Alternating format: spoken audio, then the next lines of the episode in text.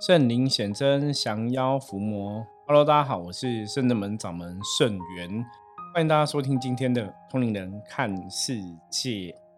好的，久违的哈，自己一个人来跟大家分享了。好，今天要来跟大家聊什么呢？哈，这是哈上个前几天的新闻，然后，嗯，呃，在台湾哈那个嘉义县哦，有一间百年的寺庙哈。有一个江姓的常务委员涉嫌对女信徒性骚哈，那他是假借佛祖的名义改运等等，那他做了什么事呢？他伸手抚摸哈女信徒的下体，那受害人数至少有五人哈，直到女信徒报警提告哈，他的恶行才曝光。那目前哈，就是有这个受害者出面指控哈，他说这个江姓男子哈，曾经想说每个人十万元和解了事哦，让他觉得说对方根本没有悔意哈，最终这个调解破局。那这个江姓男子本来是一个该寺庙的常务委员之基同哈，长期在寺庙内接待信众，但是他多次对女信徒。伸出狼爪哈，那每次都讲说啊佛祖说你妇科有问题啊，或是佛祖指示我这么做啊，然后把手伸进去哈，女性徒的裤子里面摸她的私密处哦，我觉得这有点夸张，就是其实这不只是夸张，我觉得这是不可思议，你知道吗哈？那甚至在对方有的会挣扎反抗啊，他说啊你是处女才配得上让我碰哈，是神明要我帮忙的我才帮，不然我不屑哈。然后至少有五个人受害哦，那一个受害者哈就出面指控，然后当初是为了替哥哥哈求身体健康，然后在有人的介绍下来到该庙，我想有人怎么也没有搞清楚哦，那怎么有时候有人怎么会不知道？我我觉得大家也是要去判断，当然有人介绍理论上比较不会有问题，可是如果有人真的也不了解，你可能还是要去。清楚哈，因为我们之前有遇到有客人案例，也是人家帮忙去介绍到一间庙，可是可能那个朋友自己也没有很清楚，然后就乱介绍，那那庙可能也不 OK 哈。好，所以没想到就是人家介绍去，他却因此受到侵犯哈。然后他在脸书的社群看到有其他被害人分享哈受害的经过，还惊觉自己也是受害哈。嗯，所以就是。愤而打电话到庙里吼去抗议吼，然后反而遭到庙方的呛虾，说你去告，你去告，没有我们的事啊吼，所以当下气得直喷直奔警局来报案吼。那现在案件在审理中吼，我想要跟大家分享的哈，我觉得从这样的一个案件，我们先来思考一件事情哦。我觉得这个这神这真的是骗人的啦，基本上。神明不会叫人家去摸你的下体，然后说这个是，嗯，你妇科有问题，神明只是这样做哈，还是还是说他这样在帮你调整吗？调养吗？我觉得这个都不太对哈，所以大家还是要注意哈。有些时候一些医疗的，不管是医疗行为或是灵疗行为，有些时候真的那个，我觉得已经有点侵犯个人的一个身体的一个状况。我觉得大家还是要判断哈，因为有些东西还是要要了解。那其实这这一集哈，我想跟大家分享，因为他说佛祖说对方复刻有问，就是说佛祖只是他这么做哈。我我我觉得大家要了解，就是佛祖真的会这样指示吗？哈，就是佛祖是怎么样一个存在哈？因为末法时代啊，真的很多的神棍然后妖魔鬼怪哈，想要骗人都会假托神意说。神叫他这样做的啊，或者神明怎么指示他们的吼？可是你要知道哈，我们常常跟修行的朋友在分享，说以我们嗯修行的一个逻辑来讲的话，其实修行基本上来讲还是会回到一个比较正能量的一个系统。那很多事情你还是要合乎所谓的一个逻辑哈，合乎所谓的一个逻辑。这个逻辑就是，如果连人都觉得这样有点怪了。你不要去强认为说，哎，神明这样做一定是正确的哦。就是你要相信自己的直觉，因为神明的做法，它基本上还是会回到人类的世界去看吼。连人类都觉得这样的行为不妥的时候，神明更不可能做吼。所以这个时候还是要相信每一个人自己的一个直觉。甚至你在这个事情的发生当下，哈，当对方已经要做这样的事情，你就要知道，我我真的要去拒绝这样的一个行为发生，哈。这也是我常常在跟大家分享，我说有时候真的在宗教信仰的过程中，哈，当然我觉得大家看到，哎，这个人是机身，是这个是好像神明的代言人，会有一种肃然起敬或是尊敬的一个态度在，没有错。可是你还是要去了解，哈，到底这个机身是真的吗？他那个神明是真的吗？我觉得这个很大的很大的一个问题，这也是前两天刚好我跟一些朋友分享到、讨论到说，哈，这个宗教里面神明降价的这个事情。因为像我们的修行团体上圣者们，我们都是讲本灵的一个修行哦，修你的本灵自在本灵哦，让你的灵性这样可以自在哦。那修你本来的灵魂。那在我们的逻辑里面认知到说，每一个人本来灵魂它都是属于光明的一面。所以你在修本灵的时候，你应该是让你的状况回到一个光明，回到一个清净，哈，回回到一个清心寡欲，哈，回到一个好的一个状况里面，哈，这才是一个修行的一个能量，而不是说你你今天在修行的状况里面，你没有办法回到你这个光明清净，这可能就不太正确，哈。那另外来讲，哈，现在我们为什么要讲强调本灵的修行？因为本灵会知道什么时间点该做什么样的事情哦，你会有个智慧的一个判断。那外灵呢？吼，你可能卡到是有一些外灵的干扰的时候，这个时候你做一些事情，基本上会不合乎那个逻辑，吼。以前我们就有看过一个例子，吼，比方说我们现在，嗯，庙里在拜拜嘛，哈，这个时间点庙里在拜拜，然后可能就有一些学生弟子比较有感应的，或是有一些客人比较感应的。就会突然讲说：“哎，圣元师傅，那个哈，外面有什么何仙姑来哈要找你哈？因为现在我们在热闹哦，请你来接驾这样子。可是你就会觉得很奇怪啊，明明我们现在里面正在进行一个拜拜的行为，怎么外面会有突然一个神来说哦，要叫我们赶紧去接驾？那个东西听起来就有点不太合乎逻辑，你知道吗？那个东西听起来有有点像什么？有点像说你今天在学校上课，台上英文老师在讲课，在上课。”然后突然一个人来跟你讲说：“哎，国文老师，请大家哈，现在打开国文课本。”你觉得不对啊？现在不在上英文课吗？国文老师跑来干嘛？所以这是不合乎逻辑的哈。所以以这个角度去思考的时候，你要知道说：“哎，这个时候人家说什么神明来，真的是神吗？也许不是哈。”那再来讲的一个部分哈，因为古时候人真的名字未开，所以大部分你会觉得神明的机身、神明的代言人讲什么就好像是真的嘛哈。大家对这种神明的代言人、神明的机身。会有一种肃然起敬、尊敬的感觉，我觉得这是很正常的，因为以前的人智慧比较没有那么高嘛，你可能被很多东西障碍。可是我们现在人比较没有像以前人，就是哎，神明机身或、神明代言人说什么，我们一定听哦。大家还是要回到自己的一个逻辑，回到一个理性的一个角度。今天这个神明的代言人哦，或是神明的机身，他讲的事情到底对不对？我跟你讲，太重要了，你知道吗？为什么讲太重要？因为我们真的吼，我们虽然没有去台湾每一间庙宇这样跑嘛，可是我们光在网络上看别的神明的机身，或是别的神明代言人的一些行为举止、说法、说说的东西，你就会发现说，哎，这个不对，这明就是歪理，你知道吗？可是因为他是神明机身，他讲起来，你会觉得他讲好像有道理哦，就觉得那种似是而非，讲哎，好像这样讲也有也有道理啊。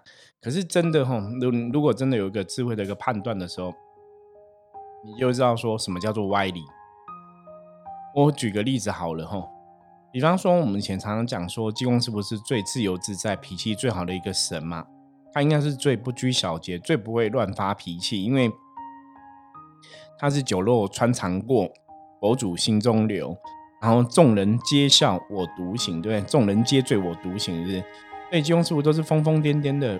可是不是啊？你今天可能看到个济公师傅的机身，一直在那边骂脏话，然后看到每人脾气都很大，然后一直开口跟人家要求说：“哦，我今天想要吃海鲜，我今天想要吃喝酒，我今天想干嘛？叫这些弟子带他去做这些事情。”那你这些弟子带他去做这些事情，我想你不会是一直穿那个神明的机身在那边喝酒，或者在那边吃大鱼大肉吧？你一定是退驾的时候去做这些事情嘛？所以这个事情到底是神明真的想要这样做，还是？人假托神意，假传圣旨。那好，如果今天金庸师傅一直发脾气，一直乱骂人，骂脏话什么的，那你问他说：“济公师，为什么你要这样生气？”他跟你讲说：“哦，我这个就是我度化人类的一个方式。我想让大家知道，说虽然我很自在，可是我还是会生气。我还是想让大家知道这个事情的严重性。”哎，你听起来会觉得好像哎，好像有道理哈。神明很慈悲，他也是想让大家知道，所以故意演比较凶来吓我们，是故意骂比较凶来吓我们。听起来好像真的有这么一回事哦。你会觉得金庸说哦，好像是真的，可是还是会有点。朋友可能会觉得，哎，有点怪怪的。那你要怎么去突破这样一个障碍？我们一直跟大家讲，所谓的智慧，智慧就是你要有判断能力。一个事情是正确的，是不正确的，大家其实要有清楚的一个判断能力。这个判断能力就是，当你认知到说，哦，你要了解哦。我常常讲，所谓的信仰跟迷信，真的是一线之隔，哈。当你了解一个正确的道理的时候，你在看这个事情，当然你可以站在一个信仰比较正确的角度去思考。那当你不了解的时候，哼，你可能只是人家人云亦云嘛，哈，说这个神明机身讲什么，哈，你就相信了，那就表示说我们可能这个智慧还不够嘛，我们没有办法去清楚的判断，我们只能被动的去接受，说哎别人怎么讲我们就怎么听。所以智慧啊。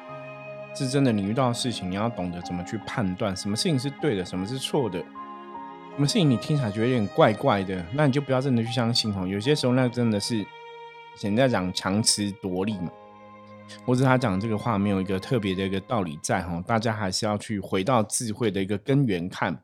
那当然，最重要的是你要了解这个神嘛。你当你对这个神明的了解懂得更多的时候。你当然可以越去判断说，今天这个机身假借这个神力讲的事情是对的还是错的。在聊到佛祖的部分，我们讲释迦牟尼佛的部分呢，我觉得有的东西我想跟大家来分享哈，因为我后来发现好像帕克斯我们好像没有特别聊过哈。那实物上很多在修行道路上面走的一些客人啊、哈学生弟子，搞不好有问过我一些修行道理的朋友，我可能都有聊过哈。都没有关系哦，我们 p a c k a g e 上面好像没有特别分享，我们这边也是可以跟大家提醒一下哈。我曾经讲过哈，释迦牟尼佛哈，我这是我自己在修行上面的一个领悟的一个看法。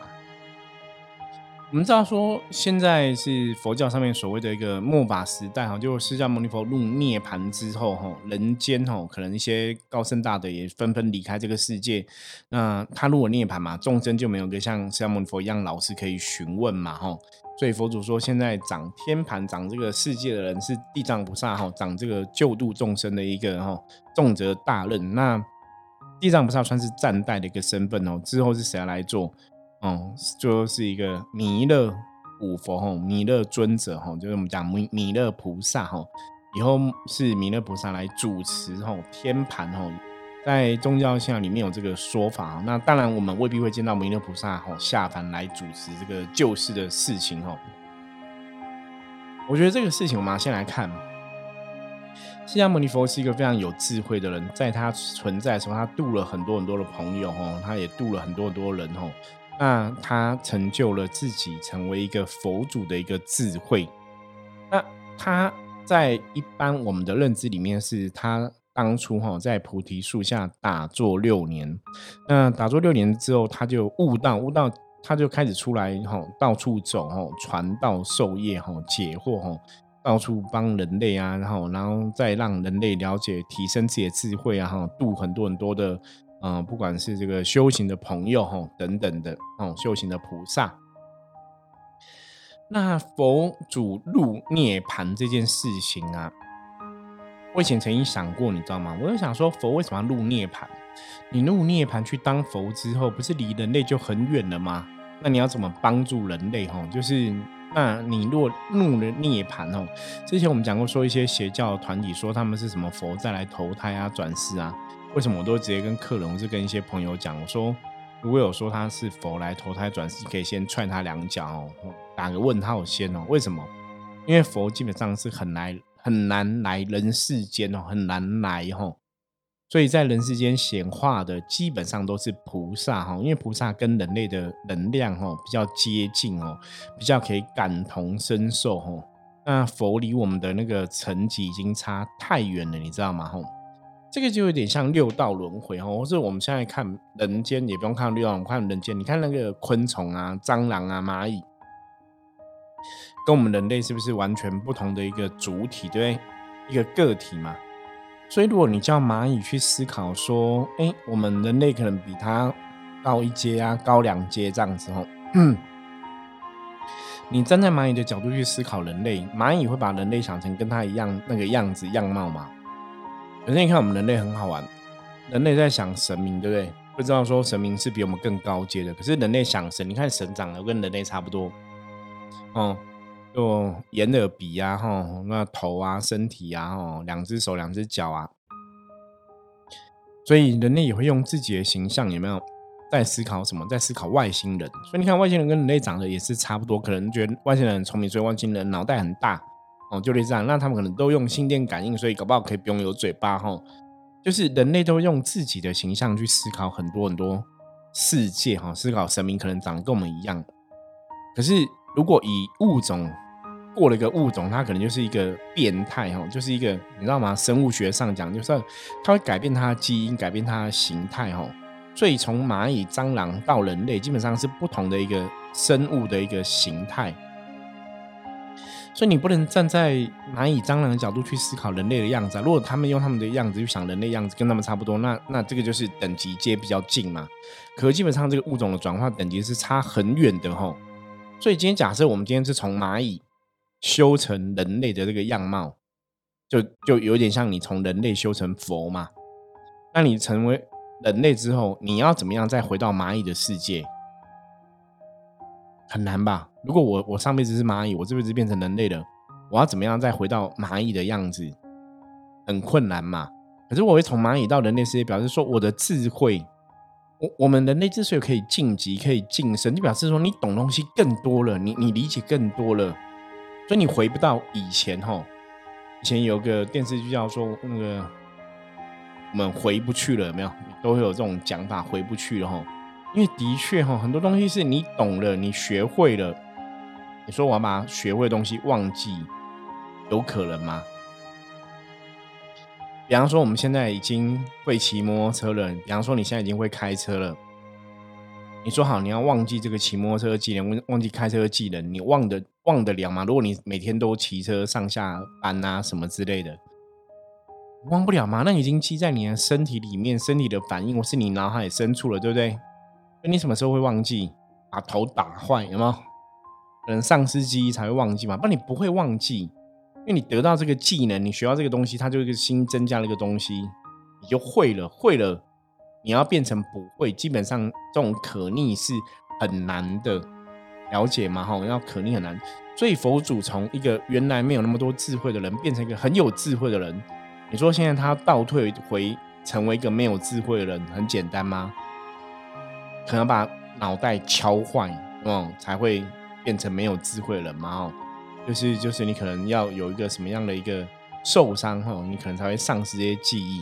不然很多东西是当你已经会了，你说你要回到不会的角度是很难的哈。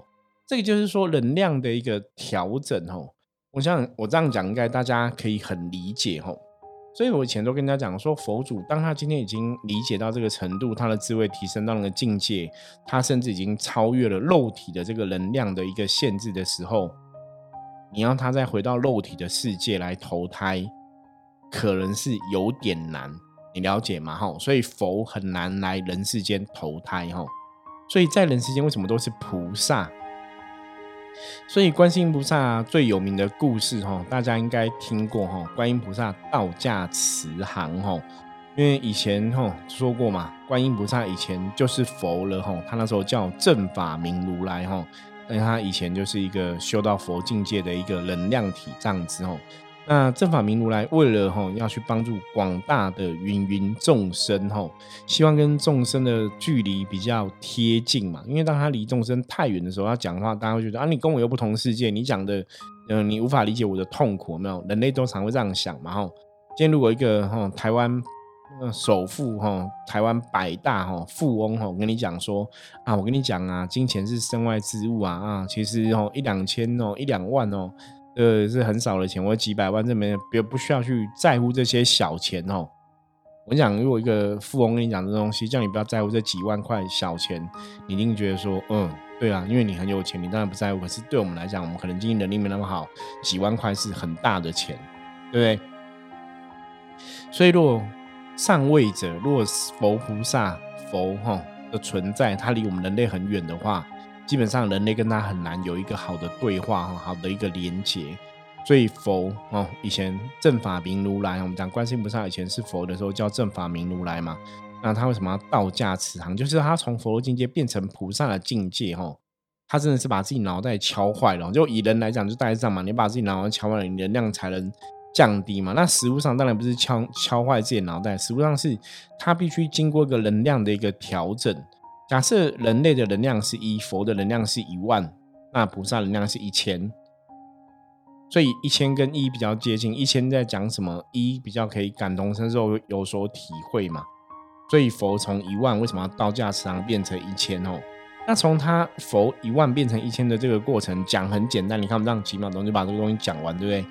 可是实物上我的认知是，那个能量的转化它其实是不容易的哦，它可能要经过很多的一个能量的调整啊，能量的修正啊，才有办法让能量从一万变成一吼。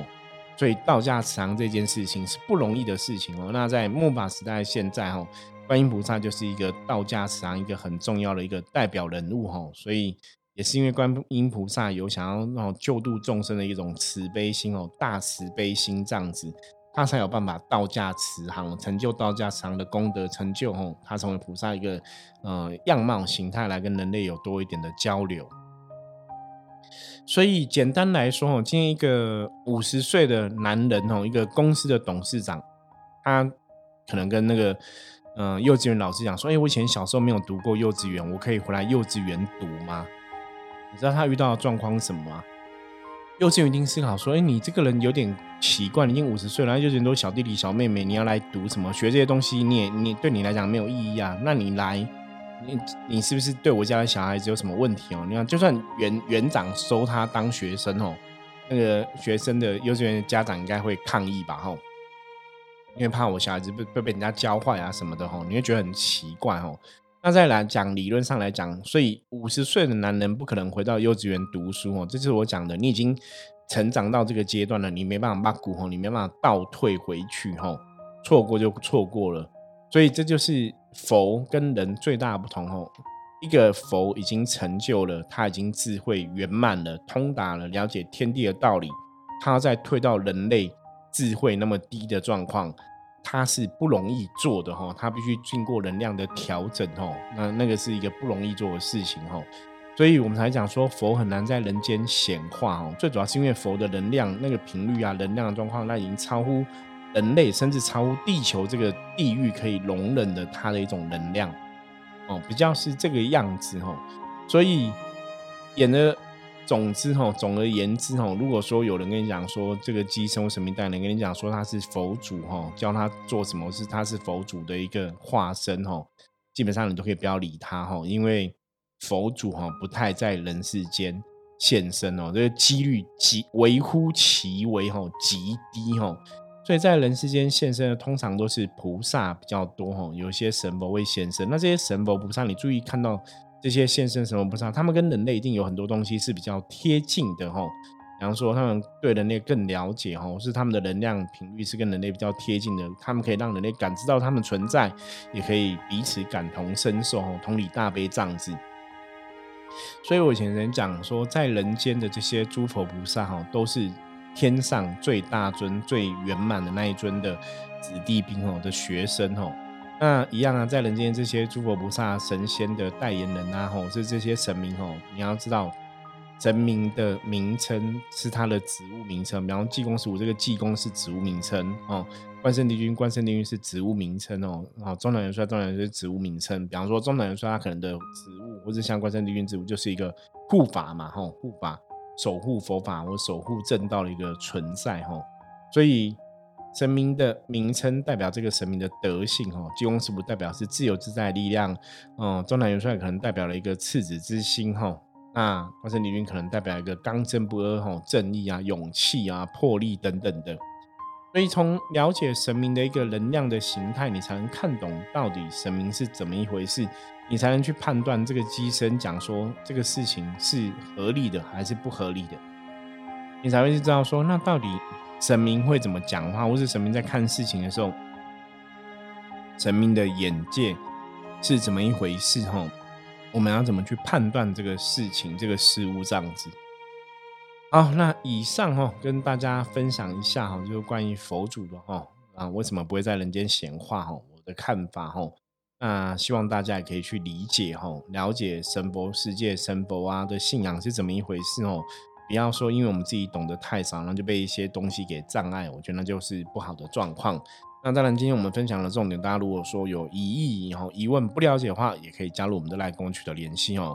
我非常欢迎各位听友哦，有问题可以直接提问哦。那这样子也会让我们在《通灵人看世界》这个节目分享的内容，也许可以更契合大家想要学习或是大家想要听的一个部分。好，那接着我们一样来看一下大环境负面能量状况如何，一样用象棋占卜的牌卡来抽一张给大家来参考哦。红象，红象代表大环境目前没有什么负面能量状况吼。那红象吼，它有提醒大家吼，很多时候我们要找到自己的一个自信吼。当你对自己是有自信、有信心的时候，当然你也会发挥出来你最大的一个能量吼。那红象也有提醒大家，今天跟别人共事的时候，如果你今天工作是跟别人有一些合作啊、业务上的往来哦，他在提醒说，我们就是要。很多东西要进入一个好好商谈、好好讨论的一个阶段哦。做事情也不要太冲动哦，想三分钟哦，想一想之后再行动哦。那这是红象提醒大家的部分。好，那以上是我们今天分享内容，希望大家喜欢。如果任何问题，加入我们的 LINE 跟我取得联系哦。加入圣真门的 LINE 跟我取得联系哦。我是圣真门掌门圣元，通灵人看世界，我们明天见，拜拜。